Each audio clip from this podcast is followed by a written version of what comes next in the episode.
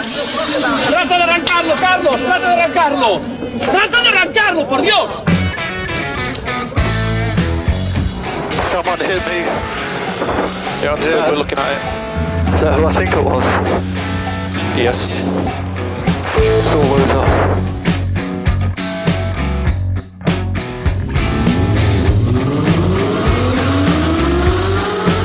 Izquierda buena más ojo corta, se cierra poco.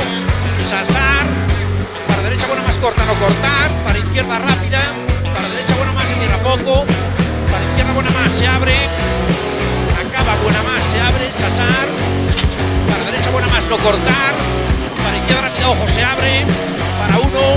Derecha rápida, ojo, con fe. Rápida, ojo, con fe. Acaba rápida menos.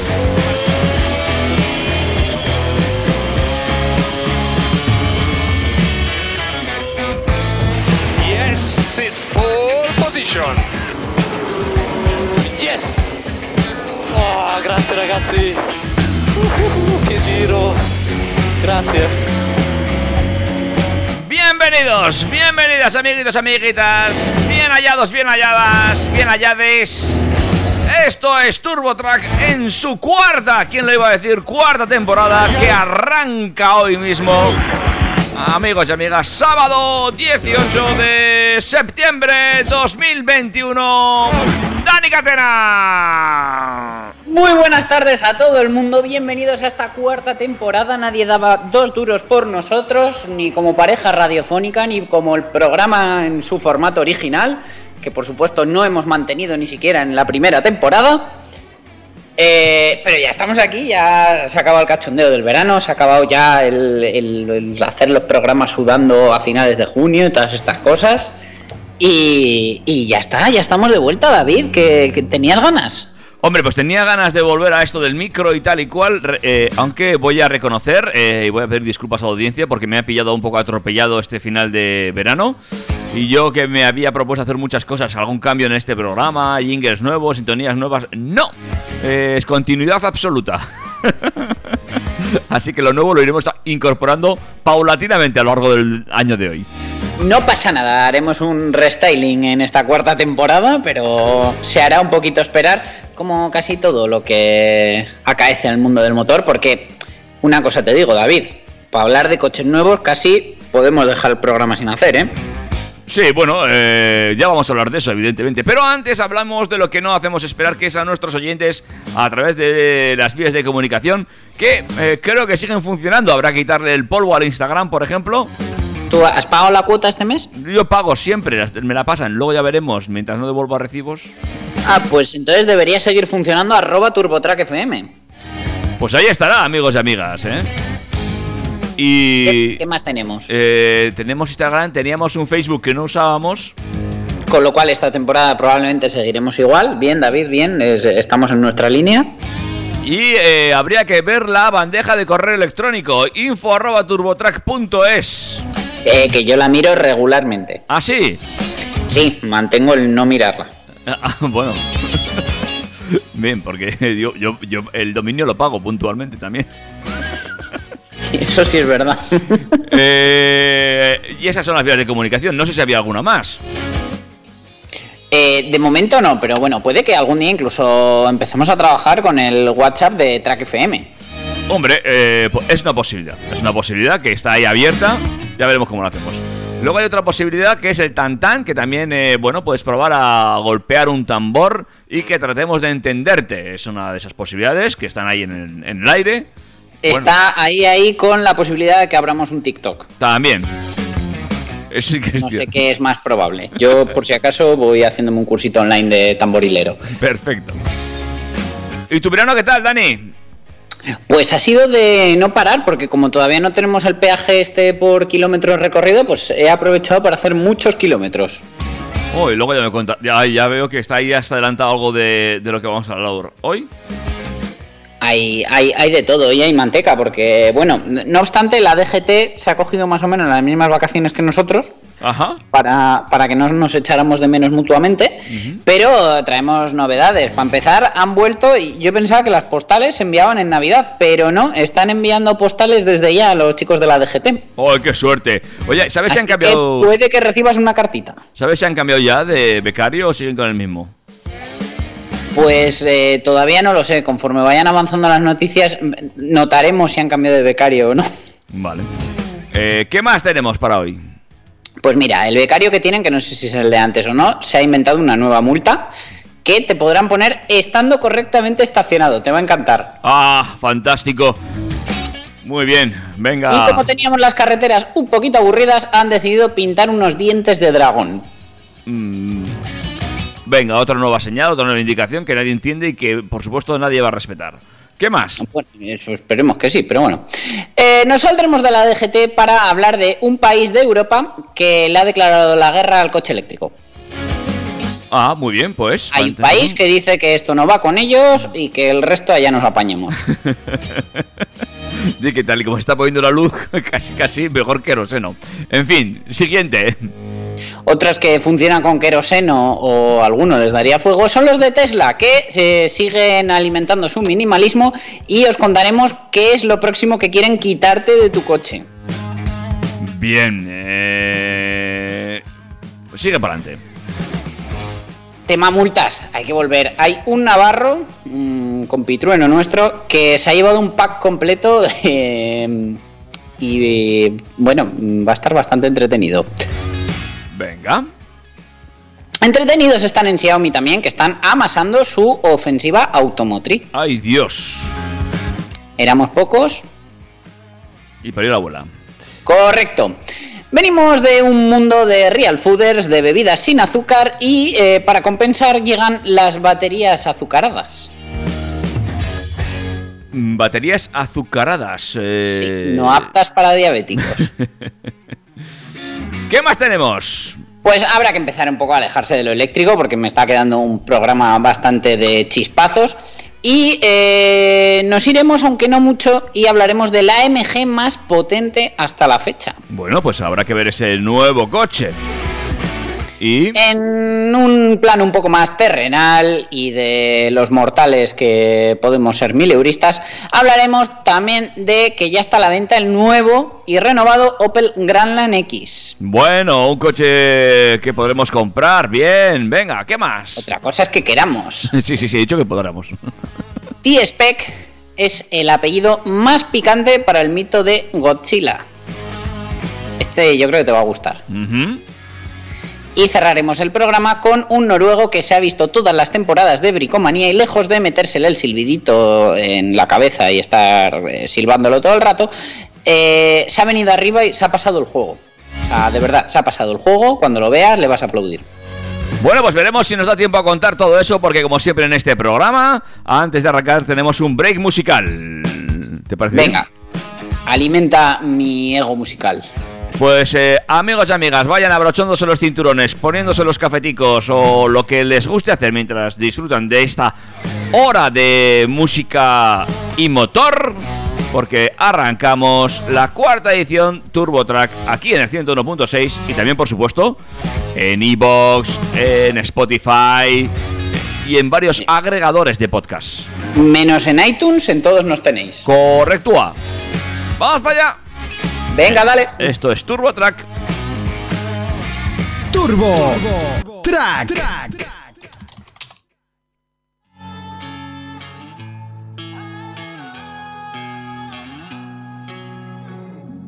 Una lágrima que cae, una sensación que hay que disimular. Porque aunque lo sé y lo sabes, nunca fui capaz de hablar. Yo sé que fuiste tú el que te fuiste tú. Y si me dice que de solo eso lo hiciste tú. Y no me importa si vas a llamarme, yo quiero besarte, besarte y besarte. Ey, no sé qué pasará en Berlín, si esto va a ser el fin.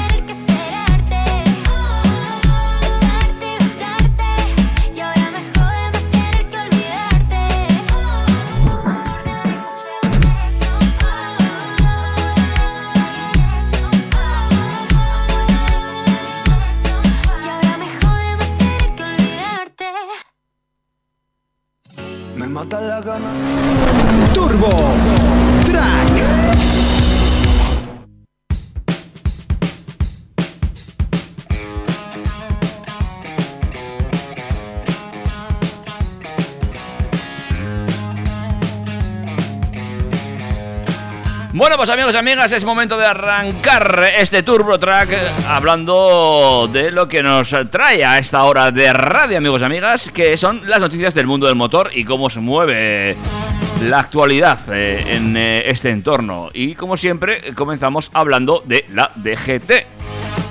Que en esta ocasión se mueve pues a través de correos.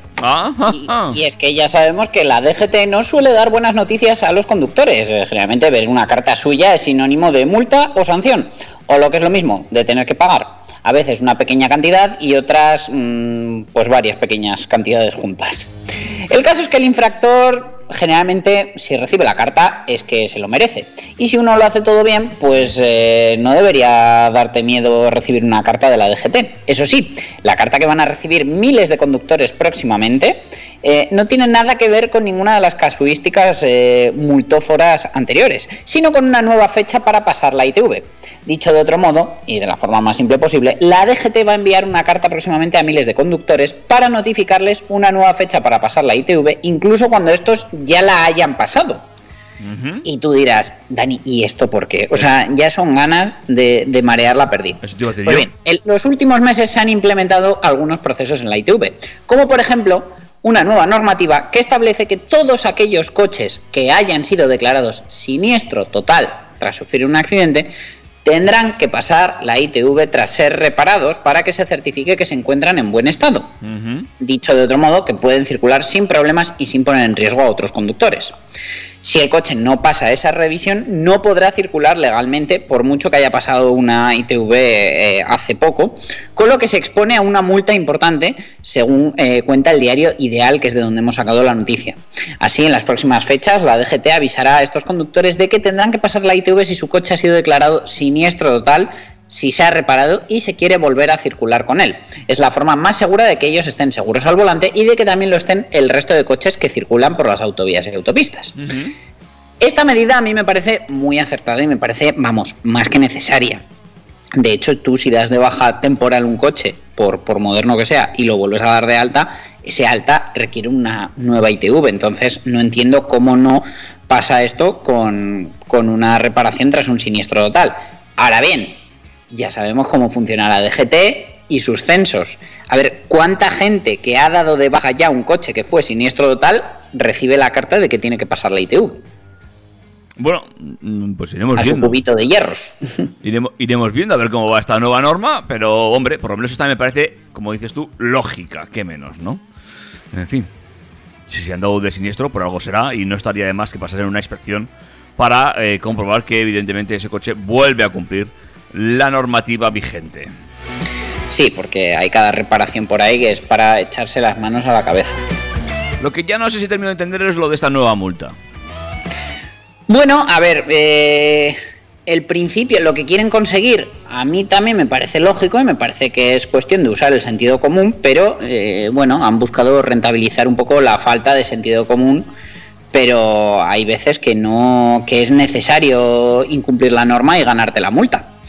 Porque la DGT recuerda constantemente en todas las plataformas posibles la importancia de circular de manera segura, sin, dis- sin distracciones, sin dificultar el resto de usuarios y eh, ante comportamientos temerarios, tráfico va a endurecer ciertas sanciones a partir de, este mes de septiembre si el Congreso eh, vota a favor la reforma de la ley sobre tráfico, circulación de vehículos a motor y seguridad vial. ¿Vale? Van a endurecer el uso del teléfono móvil, eh, la ilusión de radares, va a estar multado de manera más, con más sanción el llevar un detector de radar, aunque no se esté usando, simplemente el hecho de portarlo o eh, el no uso del casco en los patines eléctricos, que esa es otra, ¿vale?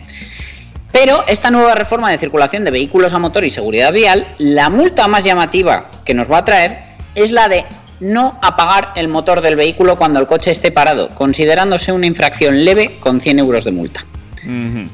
La actuación de la reforma en torno a la nueva ordenanza de movilidad sostenible establece como infracción detener el vehículo o estacionar sin apagar el motor. Así lo indica el artículo 10. Quien conduzca deberá apagar el motor desde el inicio del estacionamiento aun cuando permanezca en el interior del vehículo. El incumplimiento de la misma se considerará infracción leve y se sancionará con una multa de hasta 100 euros. De esta obligación quedan excluidos excepcionalmente ciertos vehículos, los que cuenten con categoría cero emisiones de clasificación ambiental, estaría bueno, los destinados a la prestación ociosanitaria y los de transporte público. La normativa no incluye las cortas paradas debidas a semáforos o atascos, pero sí las de aquellos conductores que dejen el vehículo en doble fila para recoger a alguien independientemente de que se encuentre dentro o fuera del mismo. En el proyecto de esta reforma se da un margen de dos minutos para compensar los desgastes que sufriría el motor de arranque por la reiteración de su uso y normalmente una detención de más de un minuto ya sale a cuenta apagar el motor, ¿vale? Eh, como ya decíamos antes, la ley agravará sanciones para conductas de riesgo, como el uso del teléfono móvil, que sube de 3 a 6 puntos, eh, mantiene los 200 euros de multa económica, eh, pasa a tener 3 puntos de retirada y 500 euros de multa el eludir los, los radares con inhibidores, con detectores, etcétera. Ya se aprobó el tema de la eliminación del margen de 20 km hora para, para adelantar, pero yo me quería centrar en esta multa por no parar el motor. Porque evidentemente ya os digo que es de sentido común y yo si puedo estar sin gastar mi gasolina y sin contaminar, lo hago, lógicamente. Pero hay veces que me jugaré la multa y me la ganaré porque si yo llego a un sitio, por ejemplo, a buscar a mi mujer, hace 40 grados fuera, hace sol y yo llevo a mi hijo de un año en el coche, tú ten por seguro que yo no voy a pagar el coche. Claro. Y mi hijo ni yo nos vamos a cocer, vamos a estar con el aire acondicionado puesto y no voy a sacar al niño y voy a salir yo para que nos dé una insolación fuera del coche si tenemos que esperar. Evidentemente, claro. Con lo cual me jugaré la multa e incluso me la ganaré, pero es que es de sentido común. O sea, cuando se puede sí, pero cuando no, no. Quiero decir, Te entendemos, Dani, te entendemos. No, Eh, es que a mí estas cosas me enfadan. Luego, eh, no, eh, ahorro energético, contaminación. Yo puedo dejar el aire acondicionado encendido en mi casa, irme todo el fin de semana y dejarlo encendido. Pero no puedes tener el motor encendido 5 minutos para mantener el coche fresco. Es que eh, al final lo de siempre, apagar los conductores. Bueno, eh, es lo que hay. eh, ya sabemos cómo marcan las leyes en este país. A veces se hacen sin pensar y, pues seguramente el que haya decidido tomar esta normativa no ha tenido en cuenta este tipo de casuísticas, por ejemplo. Que bueno, también supongo depende con quién te topes, con qué agente de la autoridad y qué ganas de multar tenga ese tipo. Hombre, también te voy a decir yo, eh, si tú tengo, yo tengo delante a la gente de la autoridad, ya te digo yo que apago el motor, ya se irá y volveré a encender, no tengo problema. Quiero decir que al final tampoco, dos minutos son muchos minutos. O me van a estar vigilando a distancia, ¿cómo van a hacer esto? Pues eh, no lo sé, pero bueno, una de tantas, otra. Pero además es que ¿sabes por qué están estas cositas? Porque hay que, hay que pagar los dientes nuevos. ¡Ay, los dientes! Ya, ya he visto ya. Qué bonito. Qué, qué, qué elegante nos están quedando las carreteras con tanta marca, tanta pintura. Ya hay algunas vías donde ya no se, no se ve asfalto. Es más blanco que negro últimamente. Sí, además súper bien porque la, la- la pintura mejora la adherencia de los vehículos. Una ¿no? barbaridad. Entre, llueve. entre pintura blanca, badenes imposibles y cosas así, es una, una auténtica gincana circular últimamente. Pero cuéntanos, desde luego, si la DGT lo que quiere es de- que dejemos de conducir, mm, no van por mal camino, ¿eh? cuéntanos esta última que ya es de, de traca. Pues que cuidadito con los dientes, que más allá de una advertencia cuando te cruzas con el perro rabioso del vecino, corresponde ahora a la nueva indicación de la Dirección General de Tráfico. Tráfico está experimentado con una nueva marca vial de forma puntiaguda llamada como los dientes de dragón. Consiste en unos triángulos blancos pintados en los bordes de una calle o carretera que parecen verdaderamente los dientes de una fiera que quieren engullirnos. Esta nueva señal pretende comprobar si los conductores se sienten más inclinados a frenar que con la habitual señal de prohibición de velocidad máxima. De momento se está realizando una prueba piloto en la travesía de la N122 en Nava de Roa, Burgos, entre los kilómetros 293 y 294. Y si la idea funciona, se aplicará al resto de carreteras y calles de nuestro país, invadiéndonos con estos eh, dientes de dragón y, evidentemente, pues eh, las multas por superar los 30 kilómetros hora van a llover del cielo. Esta señal es una extensión de otras iniciativas ya vistas en Europa. Se trata de sugestionar al conductor para hacerle creer que la calzada se estrecha y bueno, es uno de los métodos empleados. También otra es plantar hileras de árboles en los bordes de la calzada, haciendo que los conductores frenemos instintivamente ya que percibimos un estrechamiento de la carretera con resultados infalibles. Y si el conductor percibe que la calzada es más estrecha, aunque solo sea una sugestión psicológica, automáticamente el primer acto reflejo es pisar el freno. Así que si ves esta señal, frena o la DGT te pegará un buen mordisco. Pues una más, amigos y amigas. Es que lo de las pinturas últimamente se está poniendo muy de moda. Y lo de pintar eh, vías, pues eh, ya te digo, es a mí algo que, que no de- para de llamarme la atención cómo se le está ocurriendo pintar las vías. Entre ese tipo de señales, los badenes, las zonas azules, blancas, rojas, amarillas, eh, naranjas, fosforitas. Un auténtico Cristo tengo yo mentalmente ya. Y ya no sabes qué, qué- qué- qué estás haciendo por la carretera. Y además dices, bueno, pues dejo de usar el coche, me voy en patineta a todos lados. Tampoco sabes lo que puedes hacer y lo que no con el patinete. Bueno, bueno, eh, esto ya, a a ver si alguna vez unifican criterios, porque esto sí que es un cisco. En fin, bueno, aspiraremos a ello. Y igual que hay un país que aspira a no subirse al carro del coche eléctrico. Eh, esto es algo que ya. Bueno, es que 2035 está ahí, ¿eh? A mí me parece que se han colado un pelín la Unión Europea. Pero cuenta, cuenta. ¿Quién va a Bueno, ya sabemos primero? que eh, en julio se presentó el plan de la Comisión que fija 2035, tal como tú decías, David, como el año en que se prohibirá en Europa la venta de vehículos de combustión nuevos y solo se habían oído críticas muy tímidas por parte de los países miembros. Francia y Alemania sugirieron en un principio que había cosas que limar, como un margen más amplio para los híbridos, y la semana pasada se publicó que Italia estaba reclamando una excepción para los superdeportivos, claro, de lo que ellos en parte viven. Pero por fin tenemos al primer país de Europa que ha dicho que no.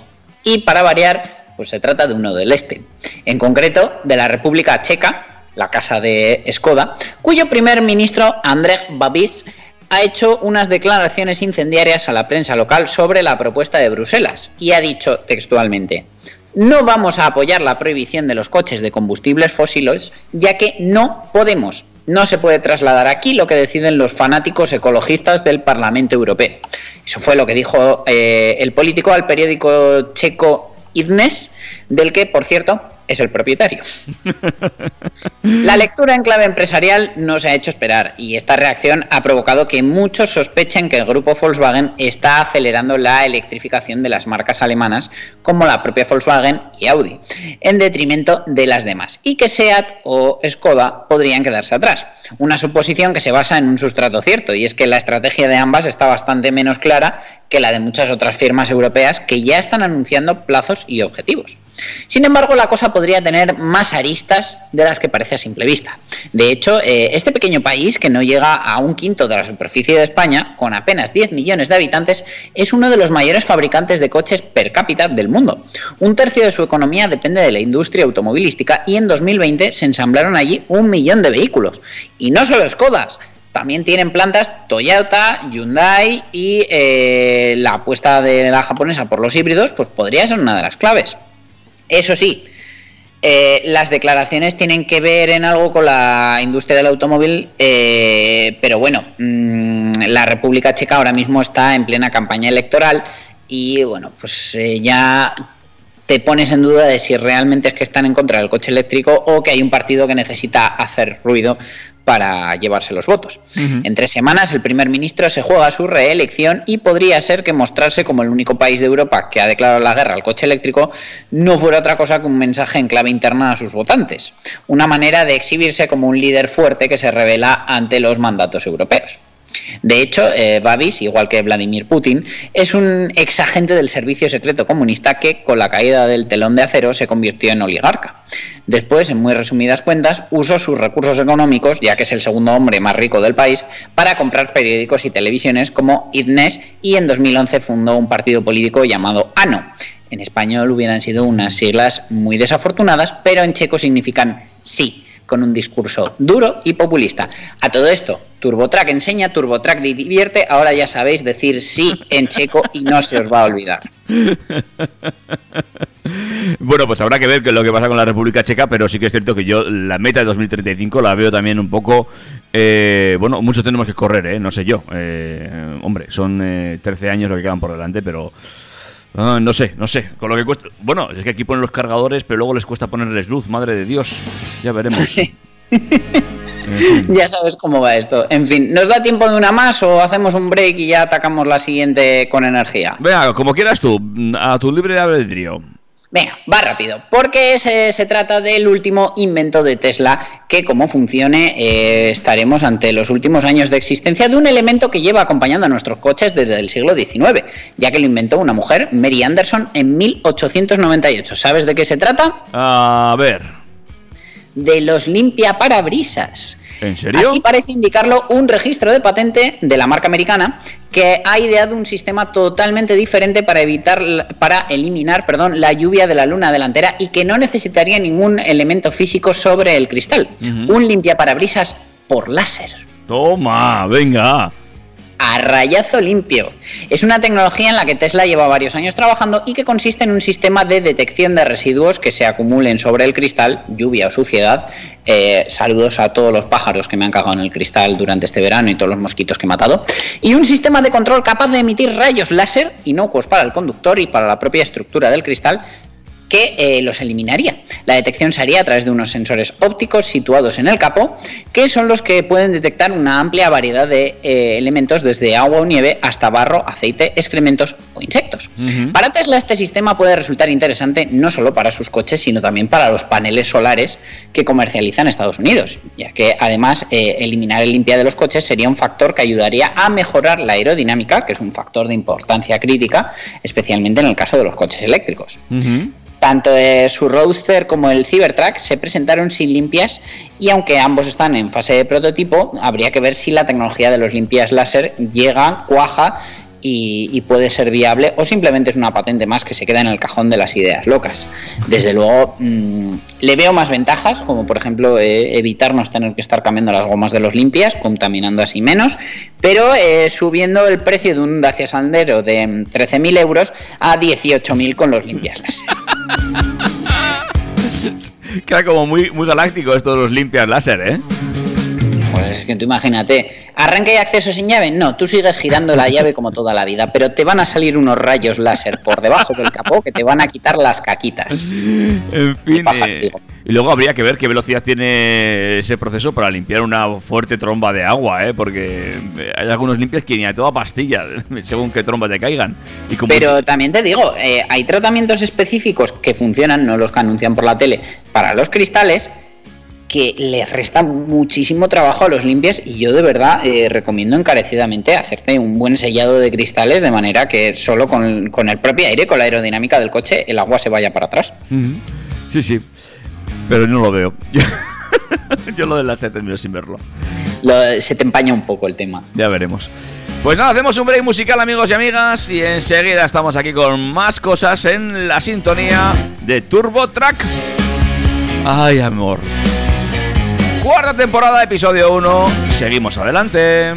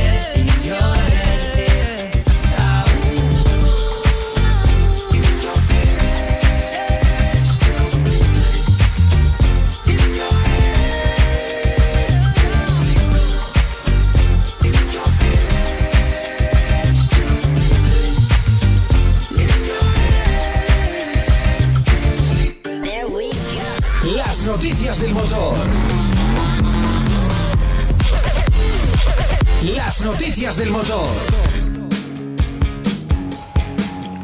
Seguimos en la sintonía del 101.6, seguimos en la sintonía de TurboTrack y seguimos contándote más novedades que están eh, agitando el mundo del motor en esta temporada. Bueno, novedades y salseos, que también nos gustan mucho y este es bueno. Ay, este es de los que ponen a las tecnológicas en otro nivel, ¿no? Bueno, a las tecnológicas y a ciertos portales webs, porque la policía foral inmovilizó el pasado viernes en Vera un tren de carretera cuyo conductor, vecino de San Adrián, conducía viendo una película pornográfica y dio positivo en cannabis, anfetamina y metanfetamina. Ay, sí, que me había saltado yo esta. Muy grande este señor, ¿eh? Pues, pues, pues no sé cómo de grande, pero desde luego el camión gigante, o sea, para ir arriesgando la vida de los demás mientras te ves una peli juguetona y encima vas drogado. Los hechos tuvieron lugar en la N121A en sentido Pamplona. Al varón se le incautaron dos bolsas con sustancias estupefacientes que, ojito, ahora viene lo mejor, según él eran un tratamiento recetado por su dentista. Claro, claro. Tenemos ahora a muchos oyentes preguntando por el dentista de este señor. Por conducir viendo una película de cualquier género, se le sancionó con 200 euros y la retirada de 3 puntos, ya que supone una infracción grave a la ley de seguridad vial. Y por arrojar positivo en tres drogas, recibió una multa de 1.000 euros y se le retiraron 6 puntos, ya que es una infracción muy grave a la ley de seguridad vial. Por tenencia de sustancias estupefacientes fue multado con 601 euros por eh, ser una infracción grave de la ley de seguridad ciudadana y en total deberá pagar 1.801 euros y enfrentarse a la pérdida de 9 puntos. En el mismo control preventivo eh, realizado por una patrulla de la Policía Foral adscrita a la comisaría de Elizondo se inmovilizaron otros tres vehículos un camión y dos turismos, por positivos en cannabis de sus conductores. Señores, por favor, ¿qué está pasando? ¿Por qué conducimos drogados? Eh, si queréis consumir sustancias, allá vosotros, es vuestro cuerpo, es vuestra responsabilidad, pero yo no me quiero cruzar con nadie que no vaya en plenas facultades eh, al volante. Y alguno dirá, yo me drogo pero controlo, peor son los señores de 95 años que siguen conduciendo, es que no me quiero encontrar ni contigo drogado ni con el señor de 95 años que ha perdido todas sus facultades. ¿Me explico? Sí, no, de todas formas, eh, es muy curioso eh, y muy preocupante lo que está ocurriendo en las carreteras eh, con algunos, no todos, evidentemente, pero algunos camioneros, cómo mm, se juegan su vida y la de los que van por la vía, ¿eh? porque no es la primera, ni la segunda, ni tampoco la tercera vez que leemos noticias de esta índole de camioneros eh, eh, que se supone son profesionales de, de- de- de- de la conducción que van en malas condiciones o bueno es, es terrible es terrible en fin Luego los más puristas se echan a las, manos, las manos a la cabeza cuando hablamos de la conducción autónoma. Si es que yo casi la estoy pidiendo a gritos. claro, sí sí es, es- es un problemón Eh, bueno pues habrá que ver, a ver, que cómo acabamos de controlar todo esto, porque la verdad es que últimamente algunas carreteras se están, se llenando de auténticos kamikazes. En fin, un poquito de seriedad, como bien decía mi compañero Dani Catena, ¿eh? no cuesta nada eh, cumplir las normas eh, y bueno, tener sobre todo sentido común a la hora de conducir. Pues sí, sentido común a la hora de conducir, pero como os digo, cada vez estamos más cerca de la conducción autónoma y de que las grandes empresas tecnológicas se metan en terreno automotriz. Xiaomi, o Xiaomi, o como cada uno le quiera llamar, yo siempre le digo Xiaomi, es de momento la única gran empresa del sector tecnológico y de las telecomunicaciones que ha confirmado su incursión en el sector del automóvil como fabricante. Lo hará con el nombre de Xiaomi Automóvil y parece ser que planea lanzar el primer coche eléctrico de su futura gama en 2024 y será el primero de al menos una saga de cuatro modelos. Xiaomi Automóvil se formaba recientemente como empresa bajo el amparo de la empresa matriz Xiaomi Group y será comandada por el mismo CEO del consorcio, Lei Jun, quien dirigirá los primeros proyectos con una plantilla inicial de 300 empleados y un capital que ya en sus primeros compases equivale a 1.300 millones de euros. No está mal. Una cantidad ingente que valdrá al fabricante chino para desarrollar a toda prisa una nueva gama de modelos y sumarse a la carrera de la tecnología de conducción autónoma en la que además de Tesla y Volkswagen también se encuentra Sony así como Apple, aunque esta última permanece en silencio como es habitual. Si bien es cierto que solo han pasado unos meses desde que se anunciara la entrada de Xiaomi en el sector de la automoción, la celeridad con la que la empresa tiene que dar salida a sus planes hace que tengamos que atender a los rumores que surgen en torno a su actividad. Recordamos que Xiaomi es especialista en desarrollar productos a contrarreloj, pues se incorporó a la carrera al que tal vez puede ser el nicho de mercado más competitivo del mundo, el de los smartphones, eh, en un tiempo récord. Y es algo a lo que el CEO de Xiaomi, Lei Jun, hizo referencia momentos antes de dar a conocer que Xiaomi entraría eh, en el sector de la automoción como fabricante, siendo este el principal hecho en el que se basó la empresa china para tomar la decisión. Ahora, desde Electrive se hacen eco de que eh, apuntan varios medios chinos y es que el primer modelo de la compañía se lanzaría en la primera mitad de 2024, con un nuevo modelo que seguirá cada uno de los siguientes tres años. También se dice que Xiaomi espera vender 900.000 unidades en los primeros tres años. Y el reporte cita a personas cercanas a Xiaomi como los autores de las filtraciones, aunque se han de confirmar aún oficialmente por parte del fabricante sus intenciones como fabricante automotriz. Tampoco podemos olvidar que anteriores rumores apuntaban a una fecha de presentación que tendría lugar tan pronto como en marzo del próximo año y aunque en principio choque con el motivo de esta noticia, pueden llegar incluso a tener sentido si Xiaomi eh, primero da una muestra de diseño de, de, sus coches o de lo que vendrá en los próximos meses con un prototipo que se convirtiera eh, en un coche eléctrico de producción en 2024. En los asuntos pendientes que potencialmente tiene Xiaomi entre manos se encuentra dar con un fabricante que le ayude a poner a punto, producir y distribuir sus coches eléctricos, algo para lo que no solo hacen falta medios y capital, sino también experiencia. Entre los nombres que más suenan para ocupar este puesto estaría el de Great Wall Motors como principal candidato, quien es el autor, entre otros, del Ora Godcat, el cochecillo eléctrico que recientemente confirmaba su llegada a Europa, o el Ora Punkat, también conocido como el Beetle eléctrico chino del que ya hablamos la pasada temporada. Pues habrá que verlo, ¿eh? pero a mí me parece mucho correr 2024, no solamente para desarrollar un producto, sino también para adaptar las cadenas de montaje a ese producto. No bueno, al final, si ellos implementan toda su tecnología eh, en una plataforma ya existente, que es más o menos por donde están tirando todos los fabricantes chinos, pues eh, sí que lo veo viable. Al final ellos lo que harían es coger un modelo existente, reinterpretarlo, darle su imagen de marca y, y, meterle toda su tecnología, que bueno, más allá del poco hardware, entre comillas, que necesita un coche eléctrico, pues sería todo software, que es realmente donde, donde se está sacando pecho y donde se está notando la diferencia entre unos fabricantes y otros. De hecho, hasta ahora, Tesla ha destacado como fabricante de coche eléctrico, no por el desarrollo de sus coches, sino porque ellos son una empresa tecnológica, primero desarrollaban el software y luego hacían un coche a medida de ese software cuando el resto de fabricantes lo que hacía era intentar meter a piñón la tecnología eléctrica en lo que ellos ya tenían. No, no, que sí, que sí, pero me sigue pareciendo mucho correr. Mm, pero bueno, lo mismo que antes, ¿eh? que son eh, dos años y pico por delante lo que le queda para llegar a ese 2024 y todo es posible y mucho más eh, de un país como China, que evidentemente está en un momento emergente y que han decidido arrasar con todo y lo están consiguiendo. No hay más que ver lo que está pasando ahora mismo en el planeta para darse cuenta quién lleva ahora las riendas de la economía mundial y el desarrollo. Se lo hemos confiado todo a China. China se ha dado un batacazo como todo el mundo y a la hora de recuperarse, pues evidentemente los primeros son ellos. Uh -huh. No van a darle a los demás cuando ellos tienen todavía que recuperar su forma física. Uh -huh.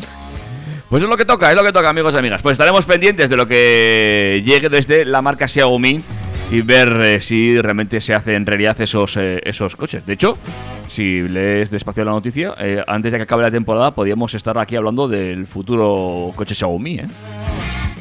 Y lo que no sabemos es si el futuro coche Xiaomi, gracias a la investigación de unos australianos, eh, si le chupamos la batería, porque hay gente que le gusta chupar pilas, nos sabrá dulce o no.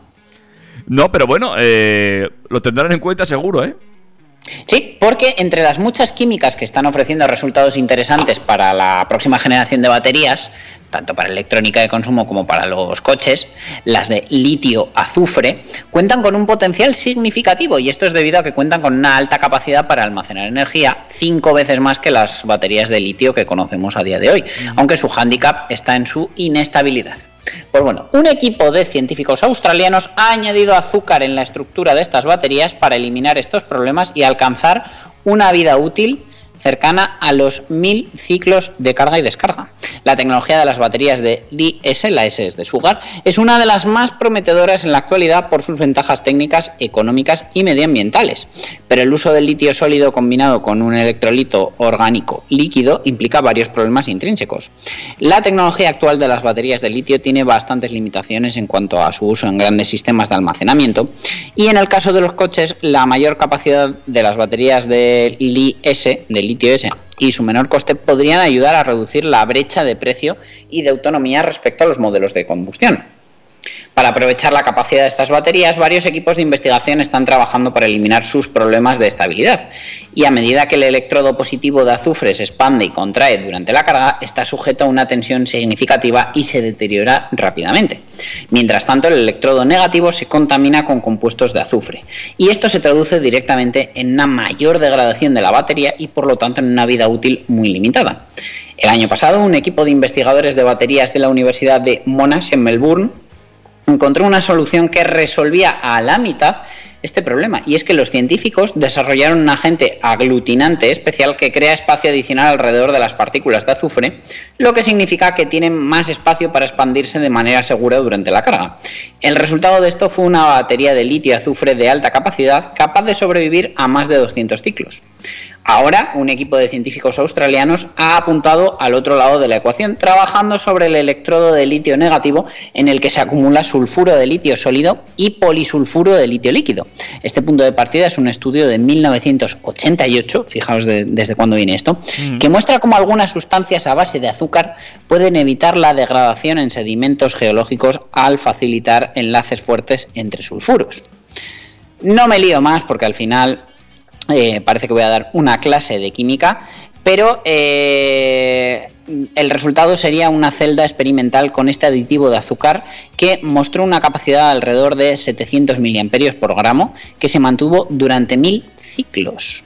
Así que, bueno, cada carga dura más, eh, lo que prolonga la vida útil de la, de la batería, según explicaron los autores de la investigación. Todavía quedan muchos problemas por resolver antes de que esta solución pueda aplicarse a las baterías de los vehículos eléctricos, pero la esperanza es que permitan una autonomía mucho mayor y una vida útil más larga. A mí esto de, la, de experimentar con baterías me, va, me, va- me parece un bien, creo que es el futuro. Habrá que ver eh, al final cuál llega a ser el estándar. Si es que alguna vez conseguimos un estándar para baterías, que ahí está. No, no lo conseguimos para el conector, lo vamos a conseguir para la batería.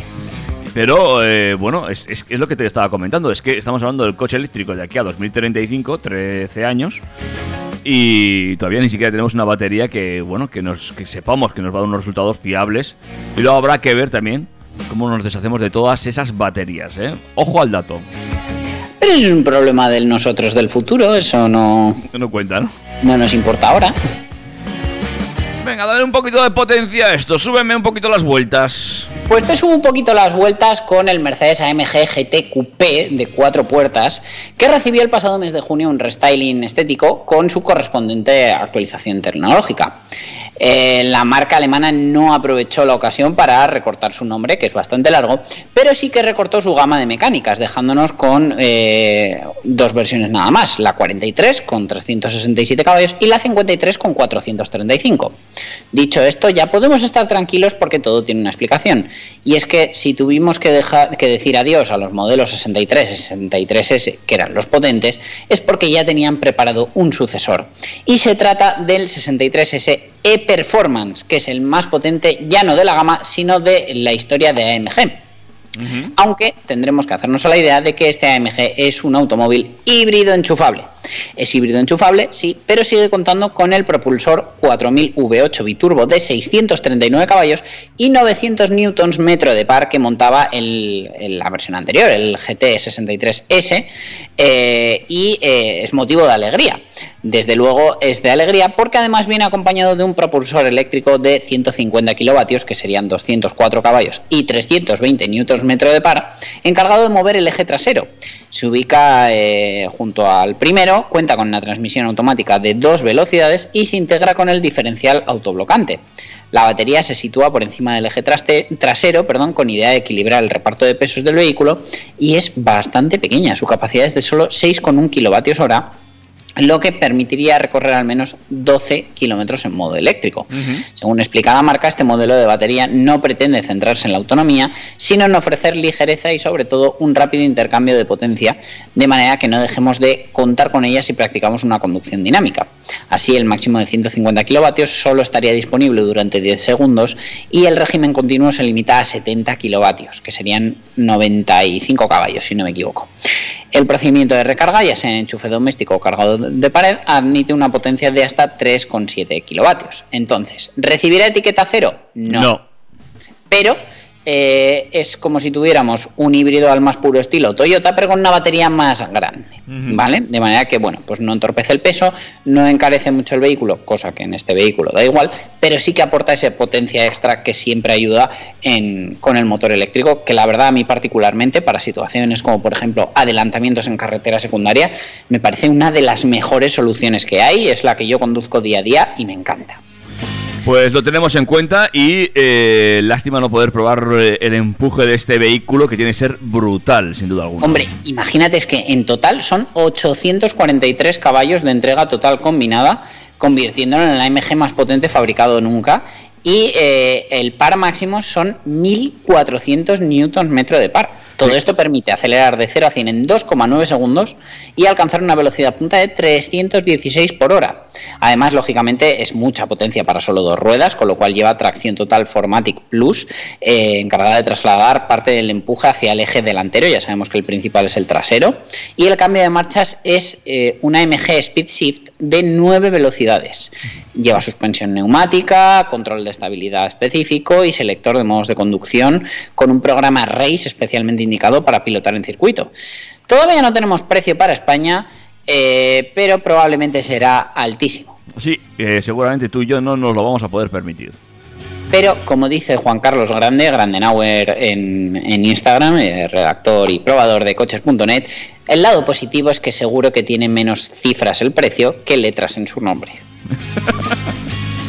Bien, amigos y amigas, antes de irnos a la recta final de Turbo Track, otro temita para cambiar de tercio, ¿te parece? Sí, además es muy gracioso que hablemos de la recta final cuando la primera noticia va a ser de un Opel. Que todos sabemos que nunca han girado. A la pongo otra canción que estoy ya de sábado subido.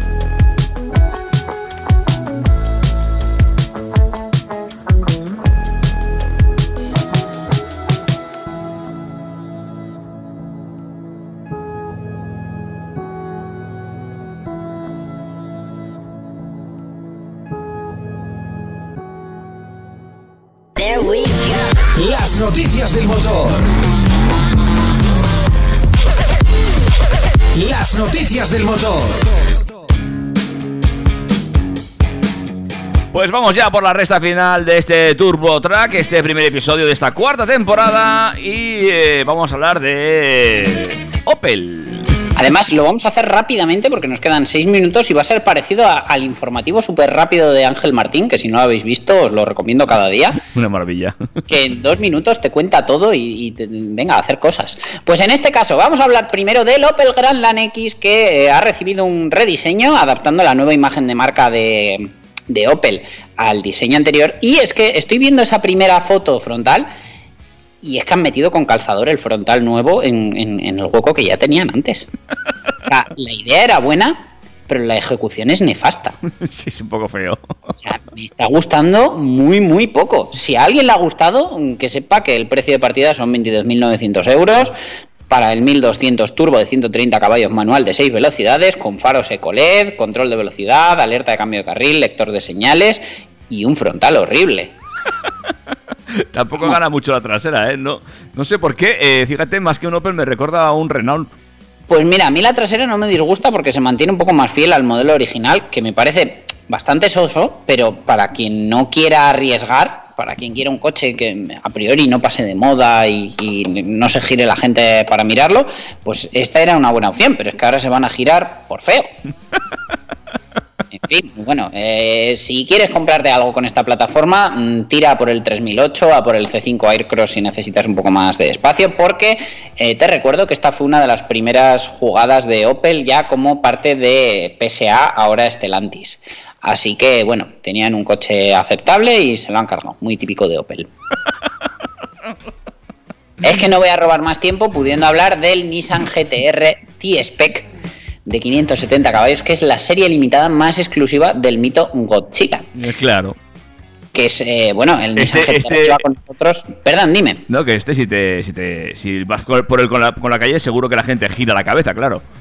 La cabeza y el cuerpo entero, vamos, yo me pongo a bailar delante suya. Y eso que fíjate, es un coche de 2014, sigue girando eh, cuellos y, más para, para un segmento así tan especial.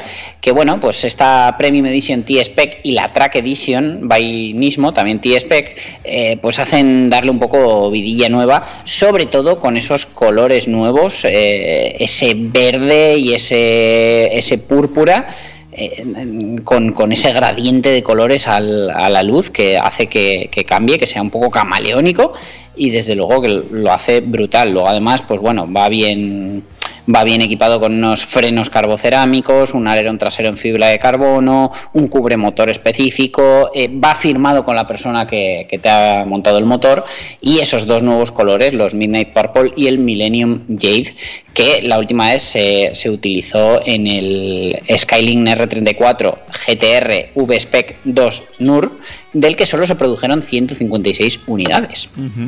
Desde luego, pues bueno, eh, una edición de coleccionista que estoy convencido que sobre todo de aquí a 2035 se revalorizará. Estas series van a ser limitadas a un centenar de unidades cada una. Nissan no ha querido dar una cifra exacta y eh, normalmente son exclusivas para Japón, pero excepcionalmente van a estar disponibles también en Estados Unidos. Así que ya sabéis, aquí no lo vais a poder comprar nuevo. Tal vez eh, con un poco de suerte se pueda llegar a importar. Bueno, pero siempre es una buena excusa para ir a Japón. Vas a Japón, te compras un cochecito de estos y vuelves. ¿Sabes cuál es la otra opción? No.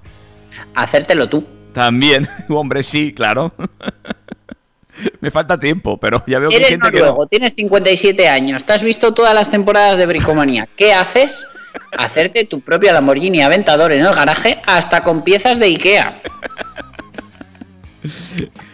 Su nombre es Stein Highhold y ya tiene listos un Lamborghini Homemade que de hecho eh, ya ha conducido en carretera abierta, pero para llegar a este momento ha invertido muchas horas de su vida y unos cuantos euros. Vamos, si me apuras igual se ha gastado más que en comprarlo nuevo. Tyhold no es el primero que se aventura en una gesta semejante. eh, ya hubo un padre e hijo norteamericanos que llevan tiempo embarcados en concebir eh, otra réplica del Lamborghini Aventador, imprimiendo paneles en 3D. Pero bueno, vamos a volver al escandinavo que es un entusiasta de Lamborghini, se enamoró de los toros italianos a principios de los 80 y ha tardado siete años en hacer realidad su propio superdeportivo. Según publica el medio noruego NRK, ha invertido más de 7.000 horas y cerca de un millón de coronas, que son casi 100.000 euros al cambio actual, una cifra que si bien no es baja, está muy alejada de los más de 400.000 euros que puede costar nuevo el que es el buque insignia de la firma de Santa Agata Boloñés. Los trabajos de Tai Hall comenzaron en su casa, ubicada en Malvik, un municipio de la provincia de Trøndelag, con un chasis de madera que posteriormente pasaba a ser uno tubular de acero. Otra de las bases fue hacerse con el corazón que daría vida a su aventador, para lo que optó por un motor BMW. En concreto, el M73B54, que es un V12 de 5,4 litros y 326 caballos, que equipaba el más potente de los BMW Serie 7. Lo cierto es que Hall ha recorrido medio mundo para encontrar las piezas de su creación, Bulgaria, Tailandia, Norteamérica. Eh, por ejemplo, la carrocería, otro de los grandes retos de este proyecto, se, esculpió en México gracias al trabajo de otro fan de la marca que decidió prestarle su ayuda. Y es que este aventador es todo un Frankenstein, pues la caja de cambios es una secuencial Tiptronic de Audi, mientras que lleva los elevalunas de un Volvo V70 o eh, molduras de modelos de Volkswagen. De Lamborghini solo ha obtenido dos piezas, los faros en limpia que por cierto han sido dos de los elementos más caros de los que ha utilizado. Y eso que no ha puesto el láser de, de Tesla. Por otro lado, en ocasiones se vio obligado a recurrir a la inventiva y, por ejemplo, señala que concebir el sistema de escape fue todo un desafío, ya que usó las tuberías de dos fregaderos de IKEA. Joder. El resultado es esta impresionante réplica que además ha conseguido matricular. Bueno, bueno. No en vano ha seguido estrictamente la normativa noruega por homologarlo e incluso miembros de la Administración de Carreteras Públicas del país han visitado en varias ocasiones su garaje a fin de comprobar su hacer. Taihol eh, ha ido mostrando su proceso en su cuenta de Instagram, donde se puede leer la descripción Hazlo tú mismo. Es más, también ha bautizado su trabajosa creación como su Lambo, que se llama Steci, eh, denominación que, por ejemplo, serigrafió sobre el motor BMW. Eh, calca las dimensiones del aventador original, eh, 4,8 metros de largo, 2,36 de ancho y 1,13 de alto. Y si su potencia total eh, no se anuncia, se entiende que superará los 326 caballos del motor donante, ya que eh, además lo ha alineado con una EQ, una electrónica, que ha conseguido rascarla algún caballo más. La verdad que, bueno, este Lambo artesanal es impresionante y, por supuesto, por su altura y por su forma de estar producido, no le gustan los badenes. Ya. Ah, no, no lo vamos a ver circulando por España entonces. No, pero desde luego es un trabajo impresionante. Como impresionante nos ha quedado este primer programa de la cuarta temporada, amigo Dani. Ha sido un placer, eh, nos seguimos escuchando en el 101.6 de la FM, en todos los podcasts, nos seguimos en las redes sociales, en Instagram como arroba turbotrackfm y nos vemos la semana que viene, David, con muchas más noticias. Pues aquí te espero, amigo Dani. Cuídate mucho. Chao, chao. Hasta la semana que viene. Macho, yo no sé tú, pero yo me lo he pasado muy bien, macho.